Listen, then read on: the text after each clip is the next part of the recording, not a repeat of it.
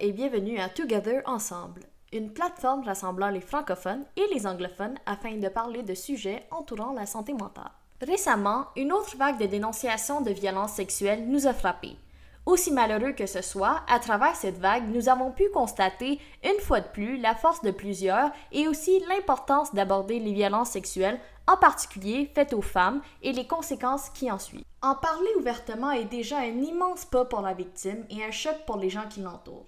Quelles sont les conséquences liées à la santé mentale auxquelles la victime est confrontée? Comment pourrons-nous mieux soutenir et comprendre ces personnes? Afin de pousser notre réflexion sur ces questions, nous allons en discuter avec Caroline Souffrant, candidate au doctorat en travail social à l'Université de Ottawa et récipiente de la bourse Vanier. Elle est aussi très impliquée, et ce, depuis l'âge de 12 ans, dans les causes telles que la prévention des violences sexuelles et les enjeux liés à la santé mentale. Bonjour Caroline, comment ça va aujourd'hui euh, malgré les, vagues de dénonciation, les situations présentes? Euh, euh, ça va quand même bien. C'est sûr qu'il se passe beaucoup de choses au Québec en ce moment. Mhm. Euh, même si les discussions sont difficiles et inconfortables, je pense qu'on avance quand même dans la bonne direction. Donc, euh, ouais, il y a beaucoup de choses qui se passent, mais je pense que c'est somme toute positif qu'on en parle. Mhm. Puis, j'ai aussi vu que tu, es présentement en train de compléter un doctorat sur les agressions non dénoncées. Puis, euh, je voulais justement euh, savoir, est-ce que tu pourrais nous en parler brièvement? C'est quoi, mettons, euh, l'angle qui t'intéresse, que tu abordes, mettons, dans ton doctorat? oui. ben, je viens de terminer ma première année de doctorat, mais je suis encore en train de, de peaufiner mon projet de recherche. mais en fait, c'est vraiment sur le mouvement Moi aussi, donc le mm-hmm. mouvement MeToo et agression non dénoncée, Been Raped Never Reported au Québec, mais de la perspective de femmes noires qui vivent au Québec. Euh, parce que euh, durant le mouvement MeToo, c'est quelque chose qui a été beaucoup critiqué. Euh, il n'y avait pas beaucoup de représentation de diversité, alors que ce mouvement-là a été fondé en 2006 par une femme afro-américaine qui s'appelle Tarana Burke, qui est une militante et organisatrice communautaire. puis au Québec, toutes les questions des violences faites envers les femmes noires, c'est quelque chose qui est très peu étudié.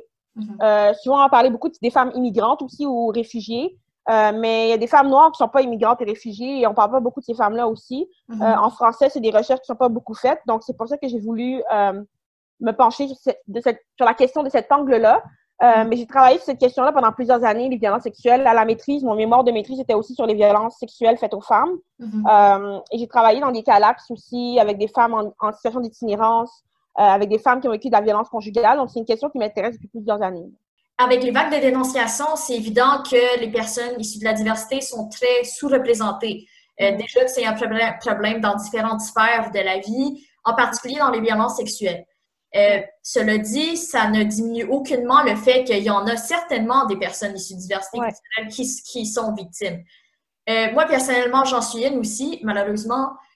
Puis, ce qui a été beaucoup difficile, c'est en parler, vu que dans nos communautés, je suppose dans la tienne autant que dans la mienne, c'est c'est parfois perçu comme une honte, euh, comme euh, on devrait se taire ou ça, on va l'oublier ou des, des, différentes situations comme ça. Puis moi, ça m'a vraiment pris au moins un bon euh, dix ans avant de comprendre que ce que j'ai vécu, que, que c'était pas normal, puis que ça je, valais la peine d'aller chercher des ressources.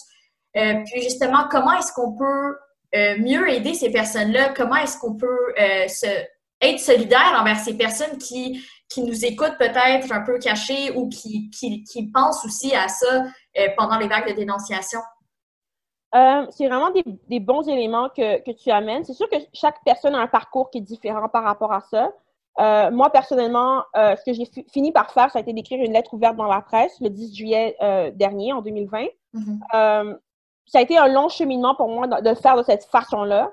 Euh, j'ai pas été à la police, j'ai pas été poursuivie au civil j'ai vraiment choisi de dénoncer euh, sur la place publique, puis de faire la sensibilisation, parce que je pense que c'est ça l'enjeu. Euh, quand on ne se voit pas représenté, on pense que ça ne nous concerne pas comme enjeu. Euh, puis moi, je voulais casser ça un peu parce que je sais que c'est une frustration pour beaucoup de femmes noires de ne pas voir de femmes noires qui en parlent.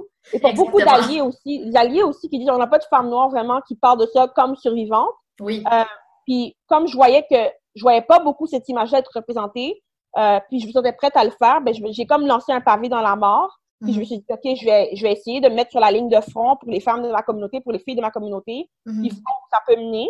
Euh, puis visiblement, ça a eu un impact positif parce que j'ai pas vu de réaction négative après euh, la publication de ma lettre. Mhm. euh, ça, c'est mon parcours à moi. Puis je pense que je suis très privilégiée dans ma capacité à pouvoir dénoncer de cette façon-là. pour mhm. plusieurs raisons, euh, que je ferais peut-être élaborer si tu veux aussi, plus tard, mais euh, j'ai un privilège dans ma capacité à pouvoir en parler pour plusieurs raisons, notamment le, contexte de mon agression mhm. et de mon parcours aussi. Euh, mais il y a des femmes dans les communautés racisées ou les communautés noires, c'est beaucoup plus difficile d'en parler, euh, surtout si les violences sont produites à l'intérieur des communautés, s'il n'y a pas de soutien et si l'agression que la personne a vécue rentre pas dans ce qu'on définit collectivement comme de la violence sexuelle. Mhm. Souvent, on a tendance à penser que c'est juste les viols, puis mhm. tout ce qui est autour, le spectre des violences sexuelles, c'est vu comme étant moins sérieux, moins important, etc. Euh, fait que tout ça, ça amène des barrières euh, pour dénoncer euh, pour les, les, femmes racisées ou les personnes racisées. C'est vraiment... Surtout aussi le fait qu'on amène les personnes à à la police. Mhm. avec toutes les manifestations qu'on a vues cette dernière semaine, une femme noire qui va dénoncer un homme noir à la police, déjà, c'est comme cul-de-sac. C'est comme un peu problématique comme, comme solution à offrir à une femme noire. fait que je pense qu'il faut commencer à penser à des options et à des alternatives euh, en matière de justice et de réparation, puis de vraiment comprendre que chaque personne définit la justice de manière qui est différente. Euh, moi, il y a plusieurs raisons pourquoi j'ai fait ma, ma, lettre ouverte de cette façon-là. Mm-hmm. Euh, j'ai pas nommé les personnes impliquées dans mon histoire pour plusieurs raisons, pas juste parce que à cause de la diffamation et tout ça, les, les menaces de diffamation. Euh, j'ai plusieurs raisons euh, pourquoi j'ai pas nommé les personnes impliquées, parce que j'ai une autre vision de c'est quoi la justice. Euh, je pense que c'est un cheminement qui diffère pour chaque personne.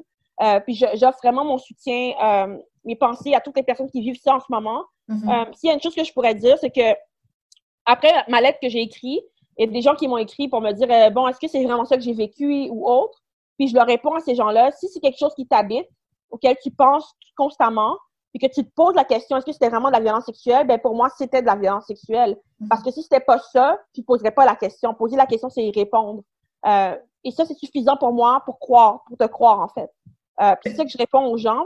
Parce que des fois, ils veulent me donner des détails, m'expliquer ce qui est arrivé, mais j'ai pas besoin de savoir. Je, par ta réaction, je sais que c'est ça que tu as vécu. Euh, même si ça ne cadre pas dans les définitions qui sont légales ou les définitions qu'on a habituellement de la violence sexuelle. Euh, donc, je pense que ça, ça prend beaucoup d'éducation, de sensibilisation et. et euh, Mais ça habite la personne. Donc, quand ça habite la personne, tu sais, on... j'imagine que la victime, elle n'invente pas des histoires, elle a vraiment besoin de soutien. Puis, malheureusement, le fait que ces, différentes personnes se remettent en question, ça en dit long aussi sur comment on accepte ces situations-là.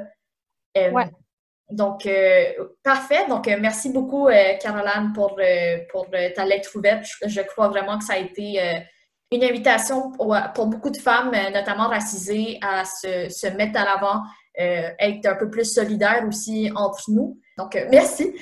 Si vous avez besoin de soutien ou connaissez une victime de violence sexuelle qui en aurait de besoin, n'hésitez pas à joindre les CAVAC, CALAC ainsi que le CHASE, S-H-A-S-E, spécifiquement pour les victimes s'identifiant comme hommes.